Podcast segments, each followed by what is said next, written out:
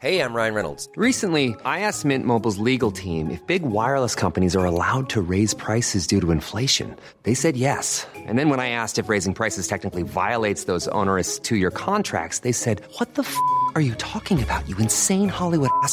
So to recap, we're cutting the price of Mint Unlimited from $30 a month to just $15 a month. Give it a try at mintmobile.com slash switch. $45 upfront for three months plus taxes and fees. Promo rate for new customers for limited time. Unlimited more than 40 gigabytes per month. Slows. Full terms at mintmobile.com. Bonsoir à tous, bienvenue sur CNews Soir Info Week-end. Nous sommes ensemble jusqu'à minuit pour vous livrer l'information à mes côtés ce soir. Elisa Lukavski. Bonsoir Elisa, comment allez-vous? Bonsoir à tous, ça va très bien. Et pour décrypter, analyser l'information ce soir, Julie Martinez est également avec nous. Bonsoir Julie, avocate. À vos côtés, Jonathan Sixou. Bonsoir Jonathan. Bonsoir Olivier. Rédacteur en chef de Causeur. Euh, euh, Elliot Maman est également avec nous. Bonsoir Elliot. Bonsoir. Elliot, euh, euh, vous êtes chroniqueur au Figaro Vox, hein, si je ne me trompe pas. Tout à fait. Et euh, Eric Tegner est également avec nous, Bonsoir, de la rédaction du Livre Noir. Bonsoir Eric. La parole à vous dans un instant. Beaucoup de sujets à traiter ce soir, mais avant, un point sur les principales informations de la soirée. Et c'est avec vous, Elisa. 64e jour de guerre entre Israël et le Hamas et cette découverte des armes ont été trouvées dans des écoles en Israël, par Tzal hier, l'armée israélienne qui a trouvé euh, notamment un ours en peluche rempli de fusils et de munitions dans une école de Gaza. Dans une école voisine, ce sont euh, d'autres armes qui étaient cachées, cette fois dans des salles de classe. Deux adolescents de 16 et 17 ans dont le pronostic vital est engagé après un refus d'obtempérer à Chelles, en Seine-et-Marne. Ils circulaient à deux roues. hein. Ils ont refusé de s'arrêter alors que la BAC les suivait. Ils ont ensuite percuté un véhicule à l'arrêt au milieu de la circulation. Les deux victimes inconscientes ont été désincarcérées par les sapeurs-pompiers. Elles ont été prises en charge par le SMUR en arrêt euh, cardio-respiratoire. On en parlait hier soir, un adolescent a été mortellement poignardé à Valenton. Ça s'est passé hier dans le Val-de-Marne. L'adolescent de 17 ans a été tué après un coup de couteau alors qu'il venait de vendre un vêtement après une transaction sur une application. Un mineur a été placé en garde à vue pour homicide. Noël est dans un peu plus de deux semaines et pourtant dans certaines villes, eh bien, l'esprit de Noël n'est pas vraiment là. C'est le cas à Bastia et cela n'est pas seulement dû à la euh, douceur. Là-bas, les rues sont bien ternes et les habitants déçus de ne pas voir de décoration cette année. Et puis le résultat d'un sondage IFOP réalisé euh, pour le CRIF, ce qu'on en tire, c'est que les Français, eh bien, ils sont inquiets. 71% des Français interrogés considèrent que l'augmentation des actes antisémites en France représente une menace sérieuse pour les Français de confession juive, mais également pour la société dans son ensemble. Merci beaucoup, Elisa. Vous le disiez, un nouveau refus d'obtempérer, nouveau décès, cette attaque euh, au couteau encore. euh, Nous avons envie de dire, euh, finalement, les, jours se suivent et se ressemblent tristement. C'est un sentiment d'insécurité pour Elisabeth Borne. Pourtant, les faits sont là. On va en parler hein, largement avec vous ce soir autour de ce plateau dans Soir Info Week-end. On parlera de la question de la violence dans le sport aujourd'hui, le déplacement de certains supporters interdit par le ministre de l'Intérieur. Alors que révèlent, que disent ces violences hein, aux abords des stades Là encore, une question que nous allons développer. Restez avec nous sur CNews. On marque une très courte pause. Nous revenons dans un instant. On parlera de la situation au Proche-Orient avec le porte-parole de l'armée israélienne. Il sera en liaison avec nous. On fera un point sur l'offensive militaire dans la bande de Gaza. A tout de suite sur notre antenne. Et de retour sur le plateau de Sport Info Week-end, bienvenue si vous nous rejoignez pour vous accompagner jusqu'à minuit, pour décrypter l'actualité, pour vous livrer l'information. Elisa Lukavski, Julie Martinez, Eric Tegner, Elliot Maman et Jonathan euh, Sixou. Énormément de sujets à traiter euh, ce soir. Pour démarrer, euh, je vous propose que nous nous arrêtions sur la situation au Proche-Orient. L'armée israélienne, en effet, poursuit son objectif de guerre, à savoir éradiquer le Hamas. Les bombardements se sont poursuivis tout au long de la journée. Et ce, au lendemain hein, du veto des États-Unis à une résolution de l'ONU pour un, un cessez-le-feu. Nous y reviendrons largement. Mais avant, le point sur la situation militaire avec nos envoyés spéciaux sur place à Sderot, plus précisément, Régine Delfour et Olivier Gangloff. L'armée israélienne continue d'opérer dans plusieurs endroits de la bande de Gaza. Ici, dans le nord-est de la bande de Gaza, les combats étaient très intenses. Nous avons entendu de nombreux bombardements par l'aviation israélienne, mais aussi des tirs d'artillerie, notamment sur les villes de Beit Hanoun et Jabalia, car plusieurs poches de terroristes seraient toujours présentes. Et dans les environs de la ville de Gaza, l'armée israélienne a annoncé avoir trouvé des armes et des grenades dans une école. Même certaines armes étaient cachées dans des jouets, notamment dans un ours en peluche. Quand au sud de la bande de Gaza, à Ranyounes, plus exactement, les combats se sont poursuivis tout au long de cette journée dans le, ce bastion du Hamas. Saal a affirmé avoir éliminé plusieurs terroristes et continuer d'encercler la ville. L'armée israélienne a par ailleurs accusé le Hamas d'avoir tiré des roquettes depuis une zone euh, humanitaire dans le sud de la bande de Gaza. Plusieurs roquettes dirigées vers Israël seraient tombées dans la bande de Gaza. L'armée israélienne donc a continué sa pression militaire pour que le Hamas réclame un cessez-le-feu et surtout que les otages soient libérés. Régine Delfour, notre envoyé spécial sur place. On va faire un point sur les avancées militaires, justement, avec euh, le colonel Olivier Rafovitch, porte-parole de Tsal, qui est en, liaison avec nous. Mon colonel, bonsoir. Merci d'avoir accepté une nouvelle fois notre invitation. Je le disais, hein, pour faire un, point, euh, quelles sont les dernières avancées militaires de, de Tsal euh, à cette heure? Les opérations se concentrent dans le sud de la bande de Gaza? Bonsoir et merci de m'inviter dans votre émission ce soir. Alors, il y a en fait euh, trois points où euh, actuellement est extrêmement euh, présent et les combats sont féroces.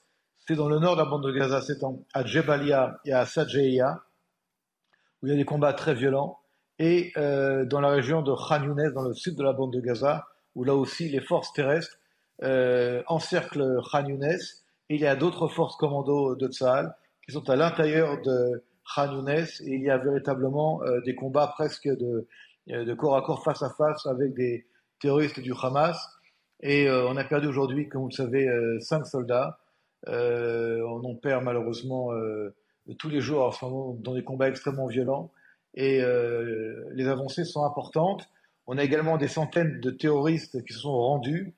ils ont armes à la main, ils les ont jetés évidemment avec nos forces devant. Et euh, il y a euh, encore des combats, donc je dis, rien n'est encore terminé euh, à l'heure où nous parlons. Ces images, à présent, si vous voulez bien nous les commenter, on, a vu un, ours en peluche rempli de, fusils, on va le voir, on les voit à l'instant, diverses armes également trouvées dans des écoles à, Gaza. Expliquez-nous dans, dans, quelles conditions ces découvertes? En fait, ce qui se passe, c'est que nos forces lorsqu'elles arrivent et que les combats sont euh, terminés ou que les touristes ont fui, eh bien, on fait un véritable, on passe au peigne fin euh, ces installations euh, qui, avec du renseignement préalable, nous le savons, sont reliées au Hamas ou au djihad islamique. Et nous trouvons, comme dans ce cas-là, des, des, jouets, enfin des jouets à ours en plus, effectivement, avec des armes à l'intérieur cachées. On a vu également dans des écoles, à l'intérieur d'écoles, des cours de récréation, des tunnels qui sortent de dans la cour de récréation. On l'a vu également dans des mosquées euh, à Gaza City. Euh, les soldats racontent en fait que pratiquement dans chaque maison dans laquelle ils rentrent, il y a des armes, il y a des munitions, hmm. il y a des, euh, des posters de martyrs, entre guillemets, du djihad ou du, ou du, ou, du, ou, du, Hamas. On est dans, un véritable, dans une véritable caserne à ciel ouvert un peu partout.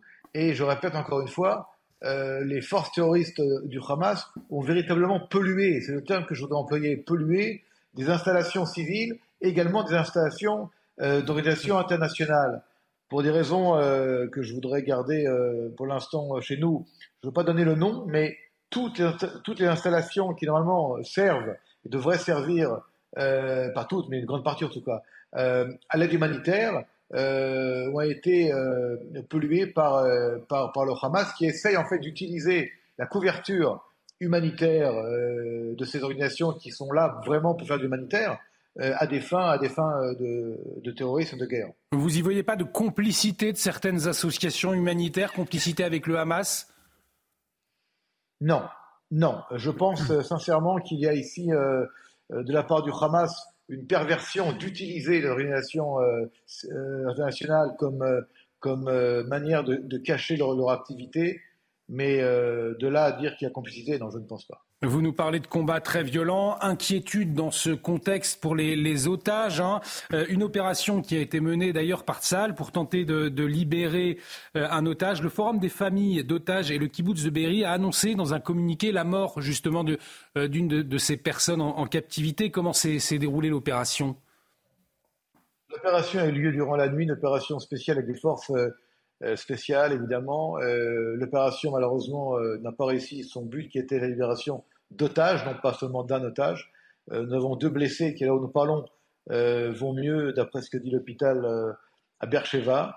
Mais il est clair que Tzal et Israël travaillent sur deux, je sur deux axes, sur deux vecteurs. L'un militaire surtout sensu contre le Hamas, mais également, n'oublions pas que la deuxième priorité ou la première priorité en parallèle de euh, l'élimination du Hamas, c'est de sauver les otages et de les ramener euh, sains et saufs à la maison en Israël. Et si euh, n'y a plus de pause humanitaire, que je rappelle, a été rompue par le Hamas et qui n'a pas voulu transmettre, pardon, une huitième liste d'otages à libérer, eh bien, comme c'était le cas il y a deux jours, Tzal a opéré dans une opération extrêmement périlleuse mais qui avait pour but de libérer euh, des otages. Que quand même, ce que je veux vous dire, c'est que pour nous, à l'heure où nous parlons, tous les otages, je dis bien tous les otages, dont les femmes et les enfants, euh, sont sous la responsabilité du Hamas. Et nous voyons le Hamas comme seul et unique responsable de leur situation.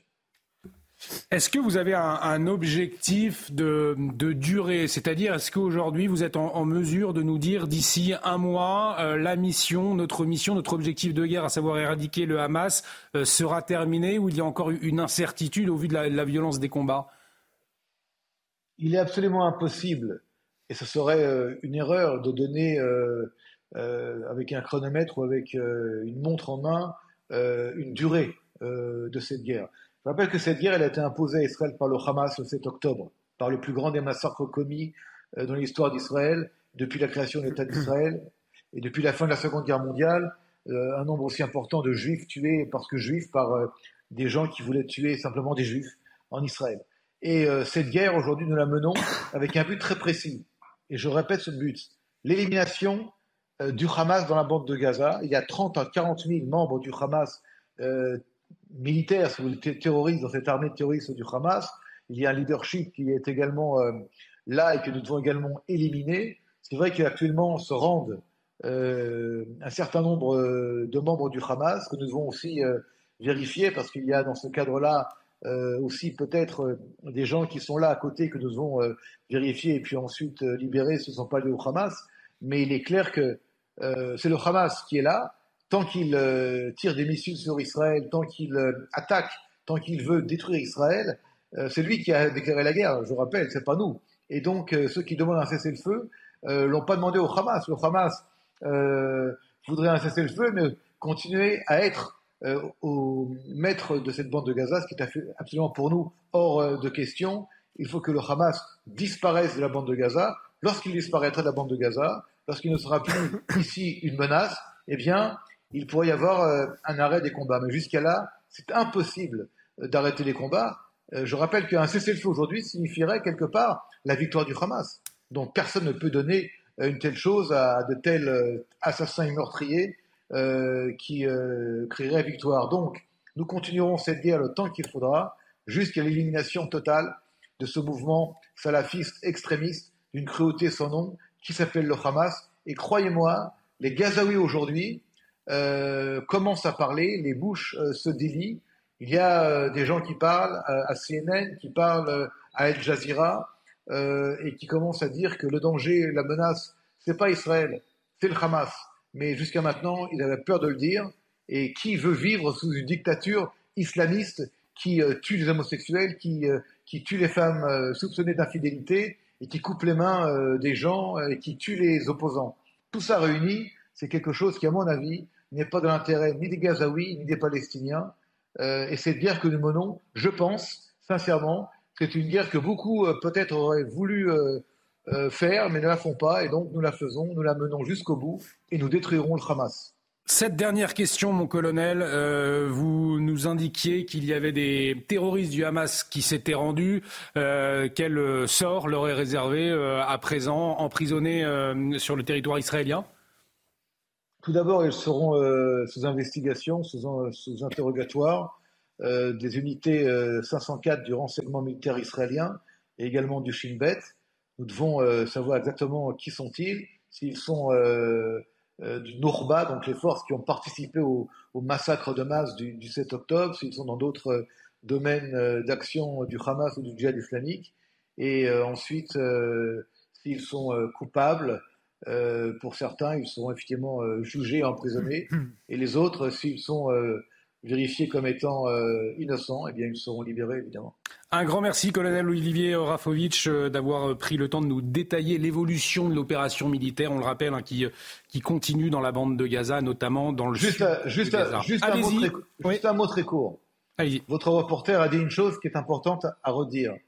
Il y a la zone de Mouassi, qui est une très grande zone humanitaire, à l'ouest de, de, de, Khan Younes. C'est une grande zone qui est là justement pour que les Gazaouis du nord et, du sud puissent se retrouver sans qu'il y ait des risques d'attaque israélienne sur ce territoire-là. Nous savons exactement où ils se trouvent, nous avons des, une géolocalisation extrêmement précise.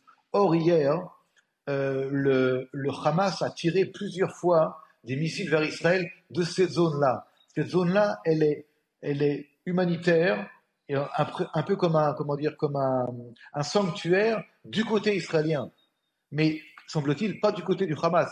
Et en tirant vers Israël, le Hamas, en fait, qu'est-ce qu'il espère? Il espère une réponse israélienne dans cette zone où, il y a des Gazaouis et des civils Gazaouis qui sont là justement parce que c'est une zone humanitaire. Et donc il y a encore une fois cette perversion du Hamas de vouloir produire une scène terrible où ensuite il y aura des victimes et ensuite le coupable sera évidemment Israël.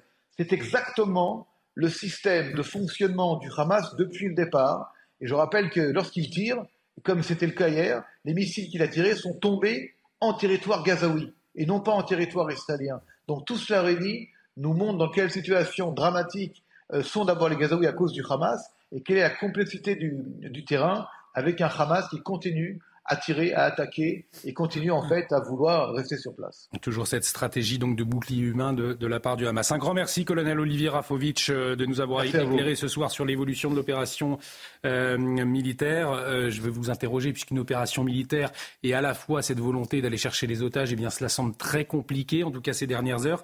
Benjamin Netanyahou s'est exprimé ce soir. Il l'a assuré, Israël va poursuivre sa juste guerre. Ce sont ses mots pour éliminer le Hamas. Écoutez. J'apprécie beaucoup la position adoptée par les États-Unis au Conseil de sécurité des Nations Unies. Les autres pays doivent comprendre qu'on ne peut d'un côté soutenir l'élimination du Hamas et de l'autre appeler à la fin de la guerre, ce qui empêcherait d'éliminer le Hamas. Par conséquent, Israël poursuivra sa guerre juste afin d'éliminer le Hamas et d'atteindre les autres objectifs de la guerre. Elliot Maman, c'est euh, Benjamin Netanyahu qui fait référence à Washington. Washington euh, qui a bloqué une résolution, on le rappelle, du Conseil de sécurité de, l'ONU, un cessez-le-feu dans la bande de Gaza. Euh, la cinquième résolution, hein, projet de résolution rejeté. Pour les États-Unis, finalement, un cessez-le-feu ne réglera pas le, problème. C'est ce que nous disait aussi le colonel Olivier Rafovitch. Finalement, ça ne ferait que reporter une prochaine guerre. C'est ça l'argument? Ah oui, euh, ce qui est certain, c'est que l'enjeu est absolument existentiel pour Israël. Euh, l'élimination du Hamas euh, est leur seule voie de survie. le colonel Rafovitch rappelait que la guerre était extrêmement compliquée. J'aimerais tout de même saluer Tsahal qui, dans un contexte de guérilla, d'une armée régulière qui s'oppose à un groupe terroriste dans une forme de guérilla urbaine, je pense que dans l'histoire militaire, le nombre de morts, notamment du côté de l'armée, du côté de Tsahal, qui, qui, qui a été provoqué par ce conflit-là est remarquablement bas. Mmh. Euh, on se rappelle euh, évidemment des épisodes de guérilla urbaine dans les, en Amérique latine dans les années 60-70. Euh, en l'occurrence, des deux côtés, le nombre de morts était beaucoup plus important. Donc d'un point de vue stratégique, on peut tout de même saluer le travail de Tsahal. par rapport à votre question sur la résolution, enfin la demande du Conseil de sécurité d'un cessez-le-feu auquel les États-Unis ont opposé leur veto et pour lequel le, le Royaume-Uni n'a pas voté, s'est abstenu. Euh, contrairement à la France qui a honteusement euh, réclamé le cessez-le-feu, j'aimerais tout de même euh, rappeler le contexte international dans lequel Israël est en train de mener ses opérations antiterroristes. le secrétaire général des Nations Unies, Antonio Guterres, a demandé au Conseil de sécurité de démettre ce cessez de démettre cette demande de cessez-le-feu en mobilisant l'article 99 de la charte de l'ONU, qui n'a été utilisé de toute l'histoire de l'ONU que trois fois et qui permet à titre tout à fait exceptionnel au secrétaire général de l'ONU de directement se saisir saisir d'un sujet pour le transmettre au Conseil de sécurité. Évidemment, normalement, il y a une séparation assez nette. Hein. le, Conseil de sécurité est beaucoup plus indépendant que l'Assemblée générale de l'ONU. Donc le fait que euh, le secrétaire général de l'ONU le fasse sans, dans sa lettre où il mobilise l'article 99, sans une fois mentionner les attentats du 7 octobre, d'ailleurs mm. ils ne sont pas non plus mentionnés dans euh, la demande de cessez-le-feu émise par le Conseil de sécurité, montre tout de même le contexte international anti-Israël euh, dans lequel euh, ces, événements euh, ont, lieu et je, trouve ça mais effroyable. Julie Martinez, Liot Maman vient d'évoquer la posture honteuse de la France d'avoir voté cette résolution de l'ONU pour un cessez-le-feu. Est-ce que vous y comprenez quelque chose à la posture d'Emmanuel Macron ces dernières semaines? On le disait juste après, c'était le soutien sans faille à Israël. Il y avait eu même cette volonté hein, de proposer une coalition internationale pour lutter contre le, terrorisme. Aujourd'hui, la France qui vote cette résolution pour un, un cessez-le-feu finalement, euh, comment est-ce que vous observez, vous regardez euh, l'attitude de la France dans ce conflit aujourd'hui? Je pense qu'il faut savoir faire preuve de nuance et que effectivement sur euh, le long terme, ça pose la question de l'efficacité de la riposte d'Israël face au jeu du Hamas qui petit à petit se, referme sur, Israël. le Hamas c'est une organisation terroriste qui se sert, comme l'a dit le colonel, de sa propre population civile, des Palestiniens, comme un bouclier humain dans ce dans ce combat. Alors évidemment, la riposte, euh, ce qu'a vécu Israël est une horreur absolue et Israël est en droit de se défendre. Aujourd'hui, moi, ce que j'observe, c'est que la, riposte, les bombardements ne tuent pas euh, seulement euh, le Hamas. Je ne sais pas d'ailleurs quelle est la proportion des, des combattants du Hamas qui sont tués au jour le jour, mais en tout cas affectent directement la population palestinienne. je pense qu'on peut aussi revenir peut-être deux minutes sur ce que vivent ces civils sur, sur le, le terrain. Euh, c'est une catastrophe humanitaire qui se dessine. Euh, et c'est en ça que le gouvernement français peut-être a une place, une position euh, forte à prendre au niveau international en demandant sans relâche tout d'abord la libération immédiate des otages, sans condition. Alors c'est là aussi que le Hamas joue un jeu très fin, c'est-à-dire que les, otages sont libérés au compte-gouttes en faisant très attention aux victimes finalement en fonction de ce qu'elles ont vécu parce que les victimes parlent et c'est ce qui aussi permet, enfin, empêche potentiellement la résolution du conflit sur le long terme. Euh, il faut également demander un cessez-le-feu immédiat et en, cela, moi, je suis tout à fait d'accord avec notre gouvernement. Euh, lever évidemment le, blocus euh, à Gaza et pour finir se battre à une échelle internationale pour une solution euh, à deux États. Un désaccord un petit euh, avec votre voisin, on l'a entendu, Eric Tegner, en tout cas, on voit la complexité de cette opération militaire, puisque les terroristes du Hamas se fondent, au fond, euh, avec la population. C'est ce que nous disait le colonel Olivier Rafovitch. Et ces deux missions que doit assurer ça, à savoir éradiquer le Hamas et en même temps aller chercher les otages. Est-ce que, selon vous, cette stratégie, elle est jouable encore aujourd'hui? Oui, alors il faut se pencher sur la complexité effectivement d'une guerrière urbaine. Vous savez, moi j'ai couvert la bataille de, de, Mariupol pendant près de deux mois, c'était dans la guerre en Ukraine. Je pense un peu comme la bataille de Mossoul, on peut l'étudier pour comprendre ce qui se passe dans la bande de Gaza, où il y a encore plus de population concentrée sur un infime euh, territoire. Les Ukrainiens, vous savez, faisaient la même chose euh, parce que c'est une stratégie. Quand on est en défense, mmh. on va se mettre dans des écoles, on va se mettre dans des hôpitaux parce que euh, on se protège. Ça ne veut pas dire que dans les écoles il y a des enfants et que lorsqu'il y a des bombardements, on peut utiliser d'un point de vue de communication le fait de dire bah, Israël euh, bombarde, bombarde les écoles, bombarde des théâtres, etc. C'était ce qui s'était fait pendant la guerre en Ukraine. Donc ce que je veux dire là-dessus, il faut raison garder. Euh, c'est ce qui se passe de toute façon dans une position de défense. Et en même temps, on voit qu'effectivement, Tsahal, qui est dans une une difficulté, c'est-à-dire qu'aujourd'hui, il y a des principes militaires qui veulent que lorsqu'on est l'attaquant, il faut cinq militaires pour un défenseur. Ils ont très peu de pertes. Je crois que c'est à peu près une centaine de militaires de Tsahal euh, qui sont euh, qui sont décédés. Donc là-dessus, aujourd'hui, euh, c'est ce que nous disait. Effectivement, là-dessus ils sont là-dessus ils sont très forts. Au niveau des pertes civiles, s'il y en a, et ça nos téléspectateurs doivent le comprendre, c'est en raison effectivement de cette concentration immense sur la bande de Gaza. En revanche, là où je suis moins d'accord avec vous, c'est que ce qui est intéressant dans cette résolution de l'ONU, c'est qu'ils mettent à la fois dedans la libération des otages, euh, l'accès humanitaire à la bande de Gaza et euh, également le, cessez-le-feu.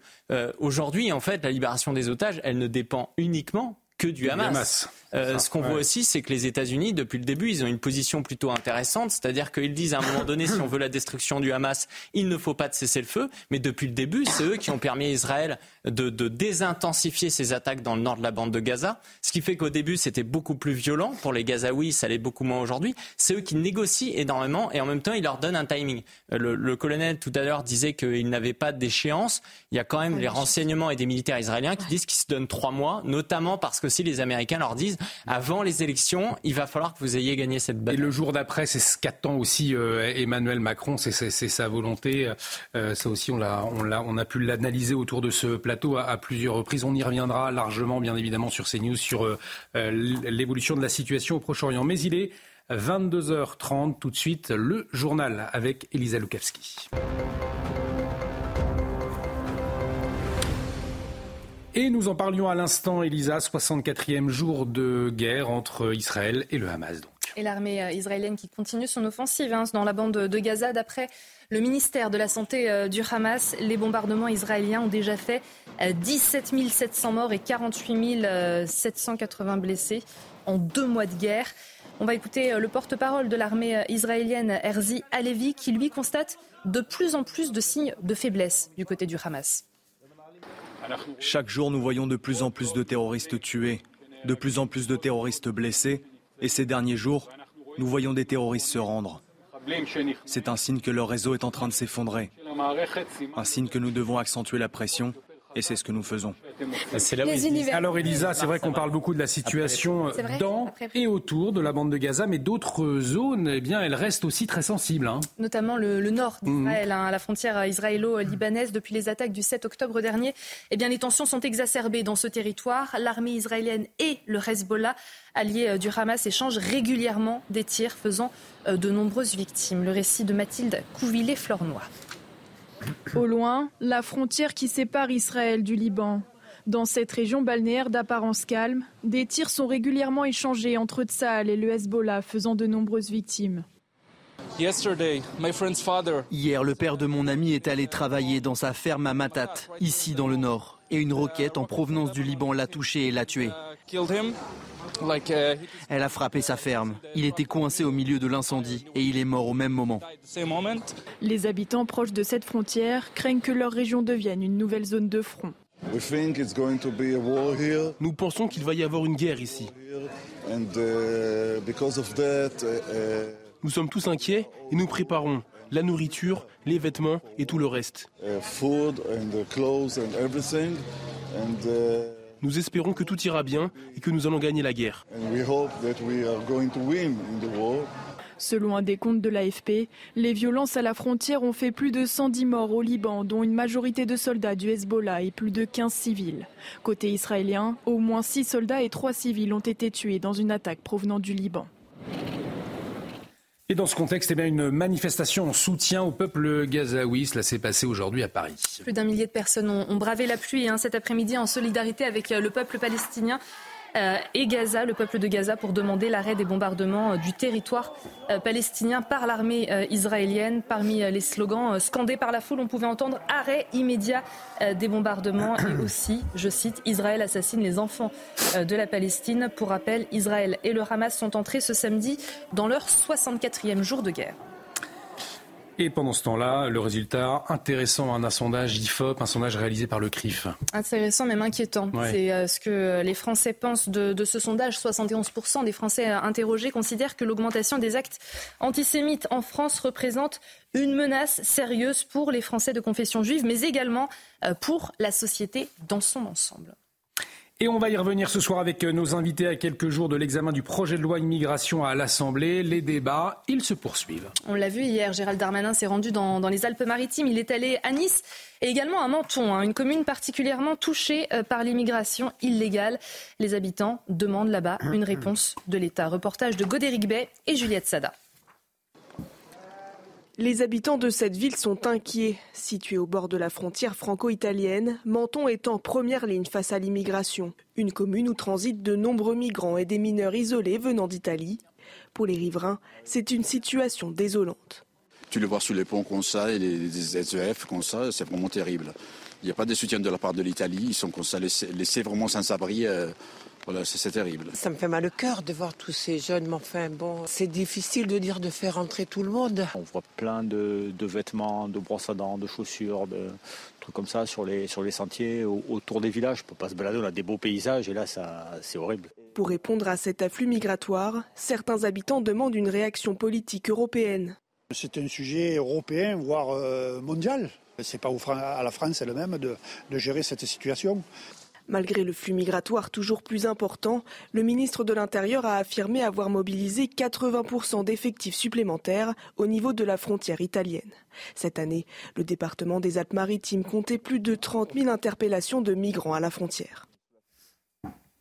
Et un nouveau drame, nouveau refus d'obtempérer, hein, Elisa, hier. Oui, un adolescent de 17 ans est décédé. Hein. Ça, on l'a appris euh, tout à l'heure. Un autre de 16 ans euh, a le pronostic euh, vital engagé après un refus d'obtempérer. Alors, ça s'est passé hier hein, à Chelles, en Seine-et-Marne. On l'a appris seulement ce soir. ces deux jeunes, ils circulaient à deux roues. Ils ont refusé de s'arrêter alors que la BAC les suivait. Ils ont ensuite percuté un véhicule qui était à l'arrêt au milieu de la circulation. Les deux victimes inconscientes ont été désincarcérées par les sapeurs-pompiers et prises en charge par le SMUR. Euh, en arrêt cardio-respiratoire. Donc voilà le bilan. Un jeune de 17 ans décédé et un autre de 16 ans dont le pronostic vital est engagé. Un jeune de 17 ans décédé pour un refus d'obtempérer. Jonathan Sixou, un fléau, ces refus d'obtempérer. Euh, des drames réguliers euh, encore aujourd'hui en France. Oui, ça continue et ça ne va pas s'arrêter de sitôt dans la mesure où il n'y a pas vraisemblablement de message clair envoyé par les, les, autorités judiciaires, toujours parce qu'on y revient à chaque fois. La police, elle, fait son travail, elle, arrête. Euh, les, délinquants ou les personnes en passe de commettre euh, un délit, voire un crime, et bien souvent euh, le message ensuite envoyé par la, justice à travers des, peines d'une relative clémence, pour ne pas dire clémente dans bien des cas, continue d'envoyer ce message où, en gros, vous pouvez continuer, tout est permis, ce qui malheureusement amène à des drames tels que cela.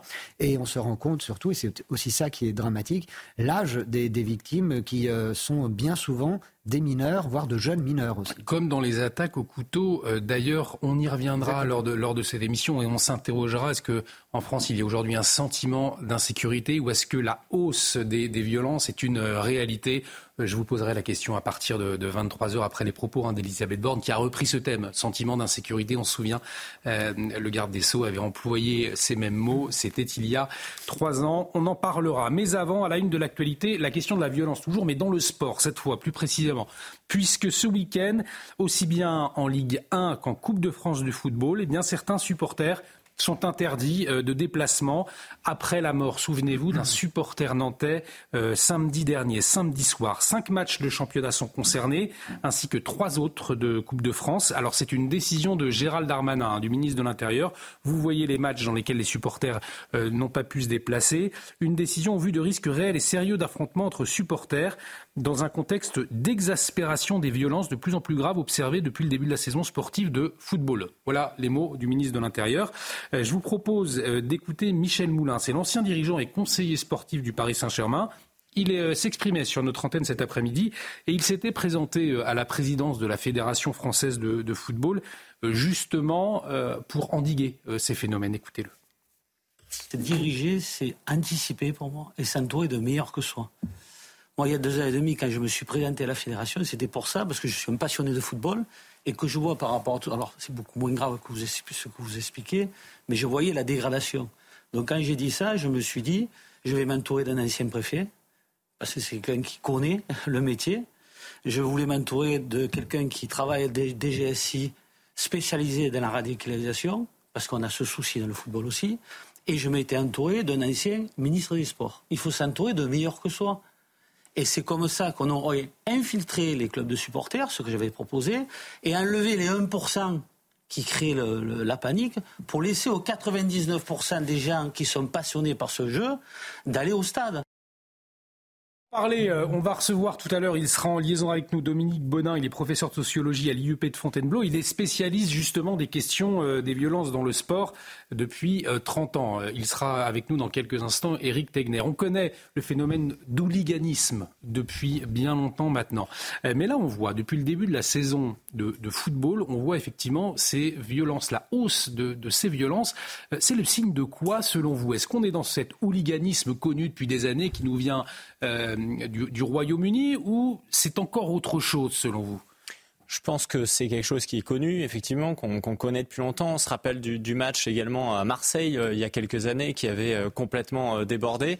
Il y a deux phénomènes. Ça participe d'un côté à ce qu'on appelle l'ensauvagement de la société, c'est-à-dire une augmentation de la violence, et de l'autre côté aussi des forces de police qui sont beaucoup plus mobilisées sur d'autres sujets, donc moins sur ces éléments-là. Un recours également aux armes qui va être euh, beaucoup plus facilité qu'à une, euh, qu'à une certaine époque. Moi, en revanche, je me permettrai une petite, euh, une petite remarque sur ce qu'on a entendu tout à l'heure, c'est-à-dire qu'on voit qu'on peut aujourd'hui en France interdire à des supporters de se rendre à un match de foot. Moi, j'aimerais juste poser une question, même si c'était un peu à côté. Pourquoi on ne fait pas la même chose avec les All Blacks, avec les, les Black Blocs, pardon Les All Blacks, c'est du rugby. Et, justement, on va s'interroger pourquoi il n'y a pas ces violences aussi en, marge euh, des matchs de rugby? On va, se poser la, on, on va se poser la question, et notamment avec Dominique Baudin. Je vous le disais, professeur de sociologie à l'IUP de Fontainebleau spécialiste de ces questions de violence dans le sport.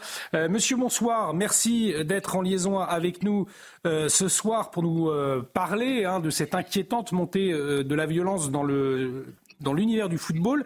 on se pose la question notamment après la mort de ce supporter nantais la semaine dernière. Comment est-ce que vous analysez C'est un fait isolé ou c'est une conséquence malheureusement prévisible vu l'augmentation de la violence aux abords des stades de foot euh, depuis le, début de la saison il n'y a pas d'augmentation de, la violence aux abords des, euh, des stades de foot depuis le début de la saison. Euh, il faut euh, savoir raison garder. En réalité, la réglementation à l'intérieur des stades est particulièrement bien faite depuis un certain nombre d'années. Euh, la législation, donc l'extérieur du stade également. donc, on a perdu l'habitude de ces violences. Il faut se souvenir qu'en 2006, il y a eu la mort de Kemener, en 2010, la mort de Yann Laurence. Donc, rien de très nouveau. Il n'y a pas d'ensauvagement aux abords du foot ou dans les stades de foot. Malheureusement, il y a des incidents qui réapparaissent de temps à autre. On, connaît le, hooliganisme. Euh, je posais la question euh, à l'instant. Est-ce que les, violences d'aujourd'hui, elles sont d'une autre nature elles, sont différentes? Alors, elles sont d'une autre nature. Euh, essayons de séparer les choses. Au FC Nantes, il y a deux parties. Vous avez un VTC, qui, un chauffeur de VTC, qui va poignarder un supporter. Bon, ça n'est pas un supporter. Donc, euh, on, va, on ne va pas parler de hooliganisme. Ce qu'il faut noter, c'est qu'il y avait des supporters qui en cherchaient d'autres. Et là, nous sommes sur un défaut de, l'organisation. C'est fondamental de, de, le reconnaître et, et de le dire.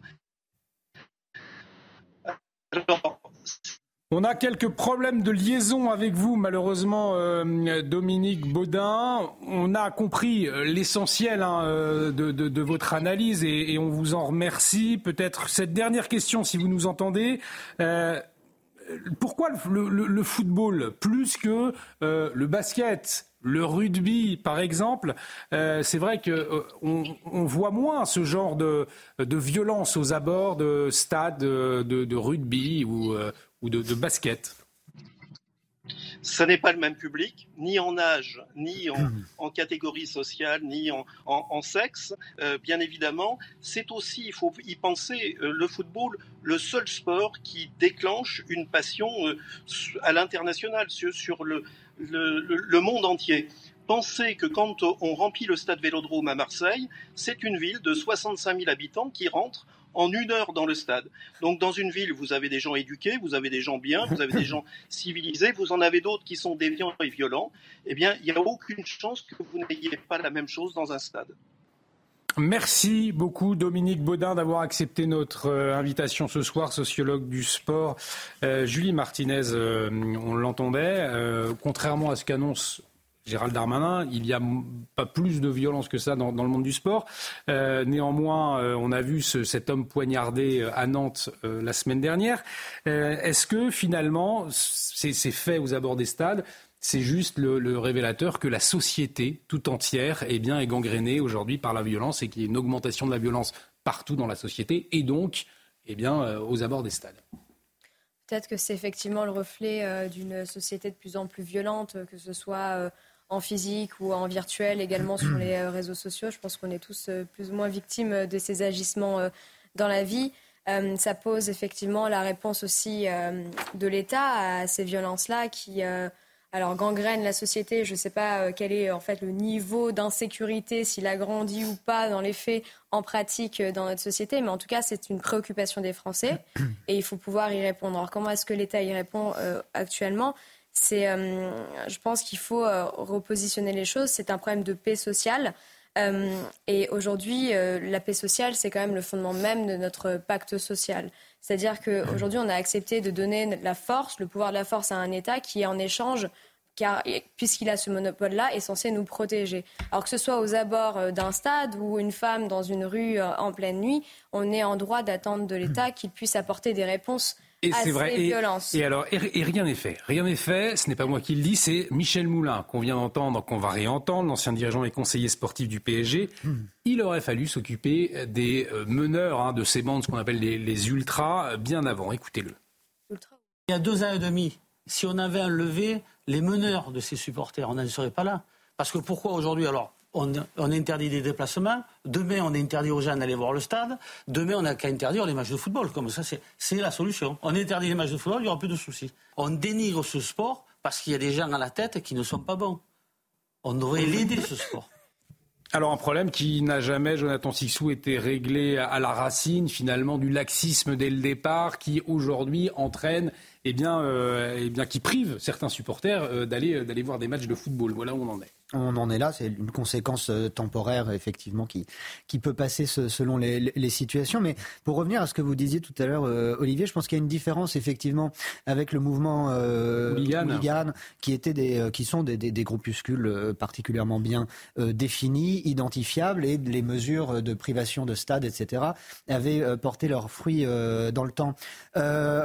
En revanche, je pense que ce à quoi nous assistons désormais, même s'il n'y a pas une augmentation euh, de ces violences, comme nous dit ce spécialiste, euh, là où il y a une modification des, comportements, si je puis dire, c'est que c'est le comment dire, le reflet de, ce qu'on appelle ailleurs les guerres de gangs, les guerres de clans. Euh, et il y a, je pense, peut-être une manifestation de ce sentiment clanique, si je puis dire ce terme avec des guillemets, qui se retrouvent, comme dans certains quartiers, dans euh, les, tribunes de, supporters, où finalement le clan, c'est quoi? Bah, C'est le, maillot d'une équipe, et on est prêt à en découdre pour euh, tout euh, et n'importe quoi. C'est généralement pour du n'importe quoi.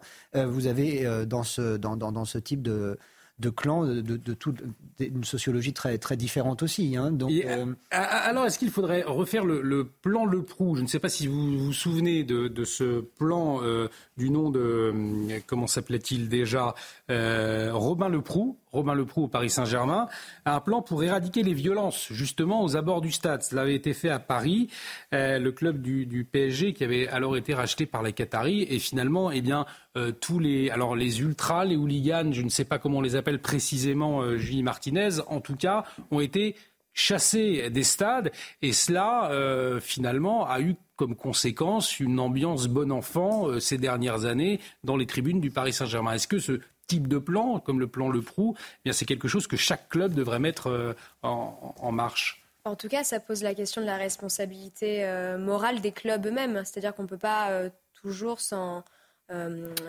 laisser, en tout cas à l'État, le soin de, de corriger cela. Et, les clubs, en tout cas, doivent pouvoir tenir effectivement leurs supporters et pouvoir prendre des décisions fermes lorsque cela l'implique. Mais oui oui, je voulais simplement, oui, je voulais répondre à la question que vous posiez tout à l'heure. Pourquoi euh, plus dans le foot que dans le rugby? Oui. Il y a une, une expression euh, en anglaise qui l'explique très bien. Euh, je vous l'ai dit en français. Euh, le football est un sport de gentlemen joué par des voyous et le rugby est un sport de voyous joué par des gentlemen. Ça veut dire que l'univers du football est un univers de voyous, Elliot Maman? Je ne sais pas si vous êtes un, un, spécialiste du football, mais en, tout cas, euh, trêve de plaisanterie, quand vous observez ces, toutes ces, ces, violences aux abords des stades, ces supporters qui ne peuvent plus aller euh, assister à des matchs, on en est quand même là. Et il y a les Jeux Olympiques, ne l'oublions pas, euh, en, août prochain qui arrivent à Paris. Tout cela n'est pas rassurant. Non, alors en effet, des vagues, même plus que vagues connaissances que j'ai de l'univers du football, il me semble que euh, les hooligans, puisque c'est un mouvement qui est généralement plutôt structuré, plutôt bien organisé, les forces de police euh, ont réussi à prendre, notamment grâce à une collaboration avec la police britannique, à gérer ce genre de violences qui peuvent s'exprimer aux abords des stades, en l'occurrence par, euh, par rapport aux affaires dont on a écho ces derniers temps en marge des réunions sportives. J'ai quand même l'impression que cela renvoie plutôt au processus de d'ensauvagement de la société euh, qui est beaucoup plus général et qui d'ailleurs ne s'exprime pas de manière euh, toujours cohérente, vu que ça peut, c'est pas toujours un, un, supporter contre le supporter d'une autre équipe, etc. Euh, d'ailleurs, ça renvoie aussi à, la problématique des, des, couteaux et de ces armes blanches qui sont très facilement accessibles et dont de nombreux mineurs s'emparent ensuite pour, euh, pour euh, perpétrer des actions euh, dont on ne parvient pas toujours à retracer l'origine et la volonté. maintenant, il y a juste une chose, c'est une remarque un peu faiblarde, mais à laquelle je tiens en tant que personne qui, en effet, ne s'intéresse pas outre mesure à l'univers sportif et du football. on, on m'explique régulièrement que je devrais quand même comprendre que les valeurs du sport et particulièrement du foot sont absolument merveilleuses, que cela apprend l'universalisme, que cela apprend l'entraide, l'esprit de corps, etc.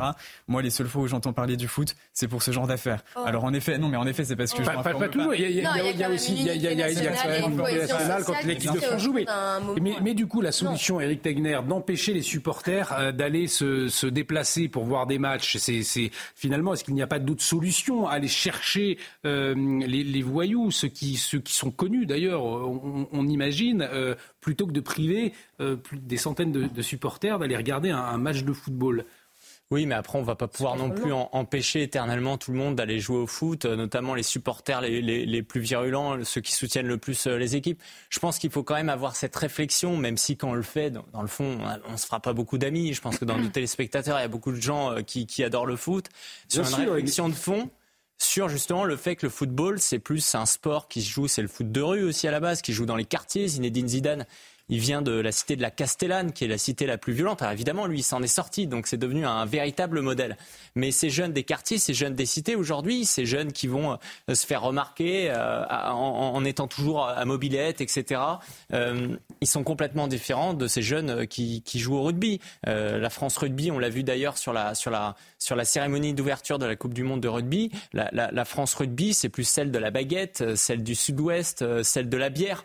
lorsque Emmanuel Macron, justement, avait fêté cette, cette finale, on l'avait vu en train de chanter avec des, des, avec, des, avec des supporters, avec la bière, il était en train de boire. Lorsqu'on le voit des supporters de football en train de fêter quelque chose, souvent c'est pas la même chose. Et les joueurs, c'est pareil, c'est-à-dire qu'il y a un exemple aussi qui est cultivé derrière. Derrière l'univers du football, il y a l'univers du rap. Il y a tous ces joueurs de foot qui touchent énormément d'argent, qui vont aller se retrouver dans des capitales mondiales en train de faire la fête en permanence, qui souvent vont euh, fêter justement, vont plutôt euh, soutenir euh, Naël et vont pas soutenir le, jeune Thomas. Globalement, sans caricaturer, parce que bien entendu, il faudrait pas non plus que le football soit volé par ces jeunes de quartier.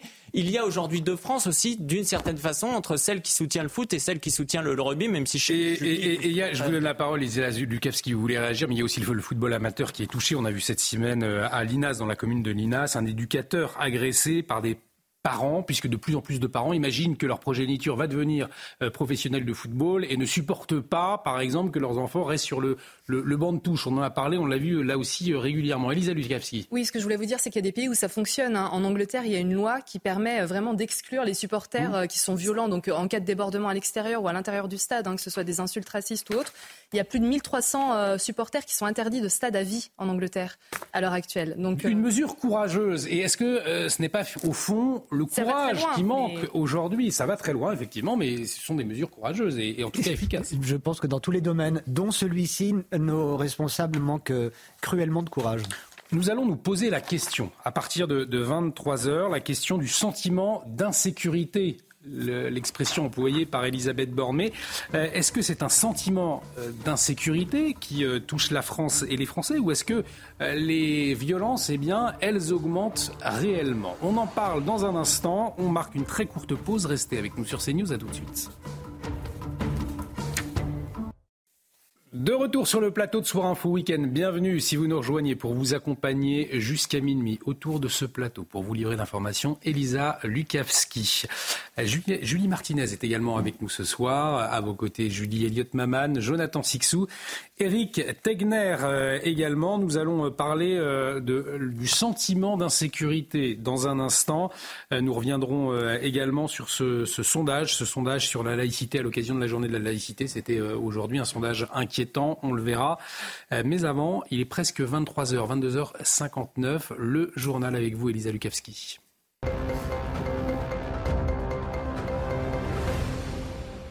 Et nous démarrons avec la situation au Proche-Orient, 64e jour de guerre entre Israël et le Hamas. Hein. Et l'armée israélienne qui continue son offensive hein, dans la bande de Gaza. D'après le ministère de la Santé du Hamas, les bombardements israéliens ont déjà fait près de 18 000 morts et près de 49 000 blessés, le tout en deux mois de guerre. On va écouter le chef de l'armée israélienne qui s'exprime. Chaque jour, nous voyons de plus en plus de terroristes tués, de plus en plus de terroristes blessés, et ces derniers jours, nous voyons des terroristes se rendre. C'est un signe que leur réseau est en train de s'effondrer, un signe que nous devons accentuer la pression, et c'est ce que nous faisons. Et euh, dans ce contexte, dans la base militaire de Zrifin, située dans la banlieue de Tel Aviv, eh bien, l'armée israélienne elle a entreposé euh, des armes. Hein. c'est bien cela, Elisa Oui, toutes les armes utilisées par le Hamas depuis euh, le 7 octobre. et c'est là que tout est collecté, que tout l'arsenal ennemi est exposé. le tout depuis le début de la guerre. On va voir ce reportage de nos envoyés spéciaux sur place, Régine Delfour et Olivier Gangloff. Des motos, des pick-up, mais aussi un arsenal impressionnant d'armes et de munitions.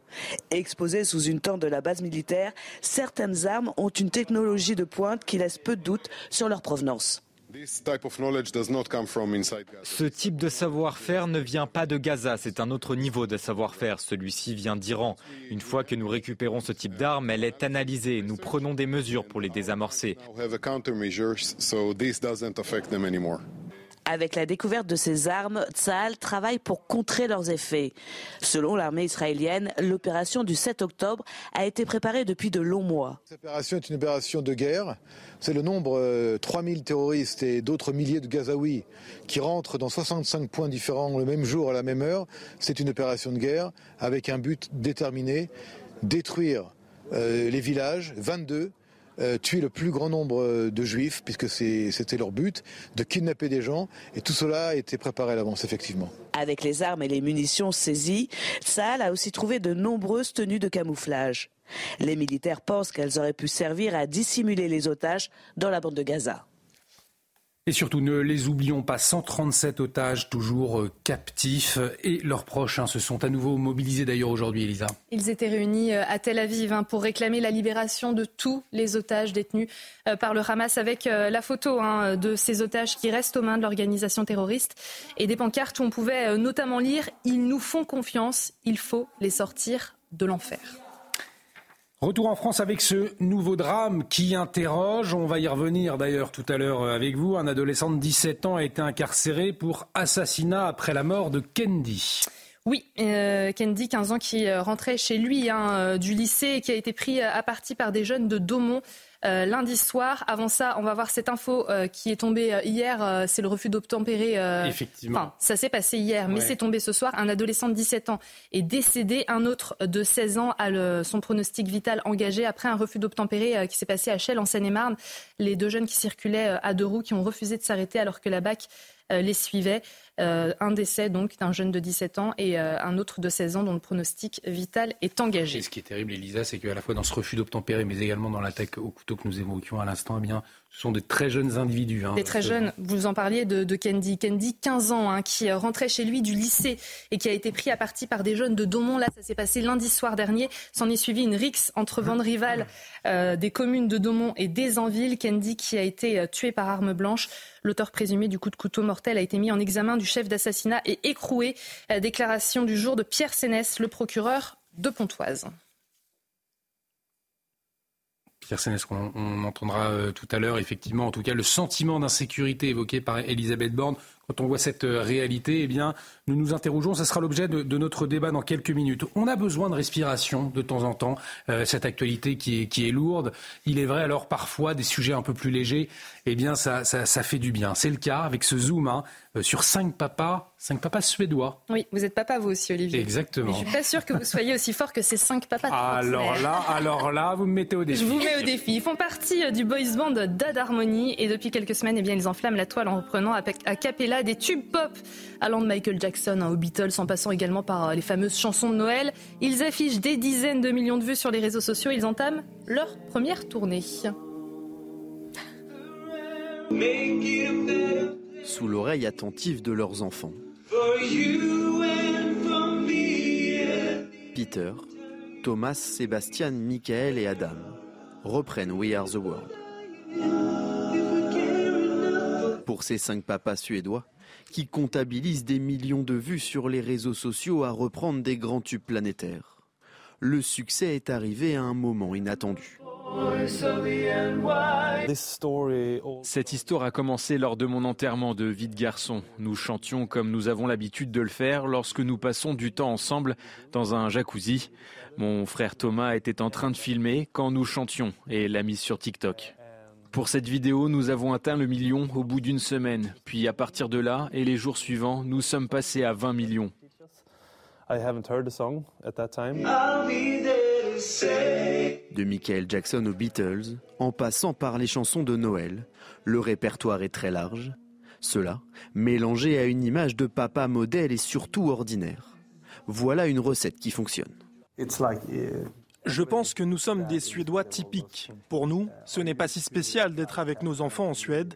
Tous les pères ont l'habitude d'avoir un congé parental.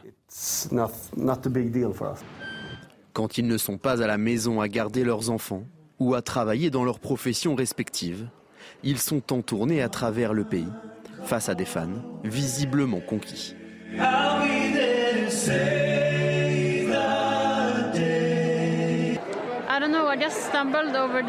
Je suis tombée par hasard sur leurs vidéos sur Instagram il y a quelque temps et j'ai été hypnotisée. Peut-être parce qu'ils semblent si naturels et qu'ils impliquent également leurs enfants. Des papas devenus dorénavant des stars, mais qui veulent rester loin des stéréotypes. Aucune télévision ne s'envole des chambres d'hôtel. Nous avons une vie de tournée assez ennuyeuse. On a pelleté de la neige. Il est tombé deux mètres de neige cette semaine. Heureux de leur ascension, les cinq pères de famille voient l'avenir en grand.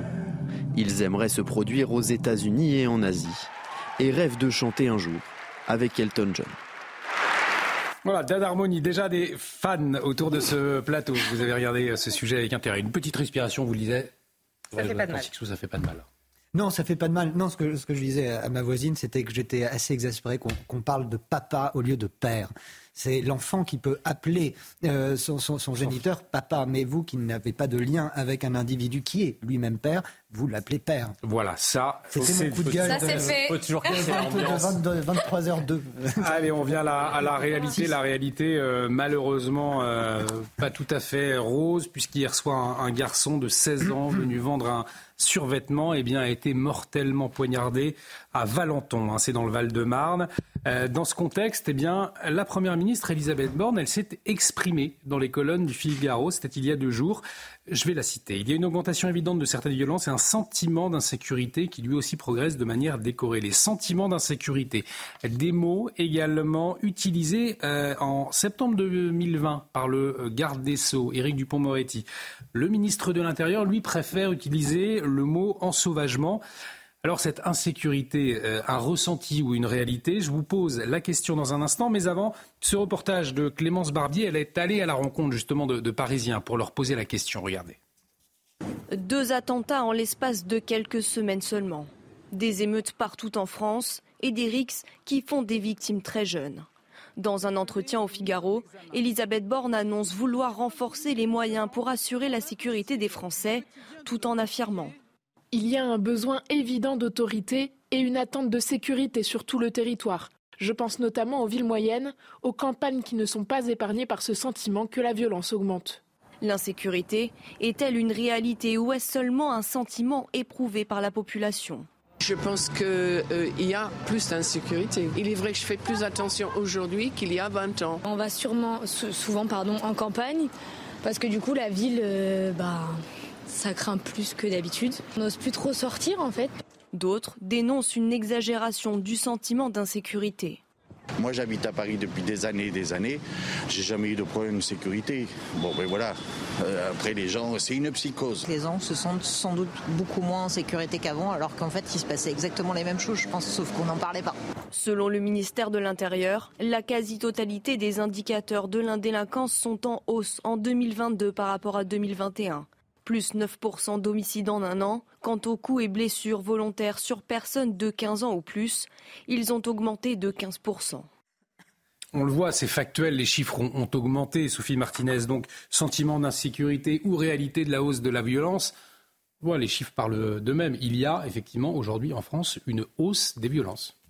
Oui, et puis je pense qu'il ne vaut mieux même pas s'attarder sur euh, savoir si c'est un ressenti ou une vérité. À partir du moment où c'est une préoccupation des Français, il faut pouvoir y répondre. Et là, que l'on soit de droite ou de gauche, il faut pouvoir y répondre euh, fermement.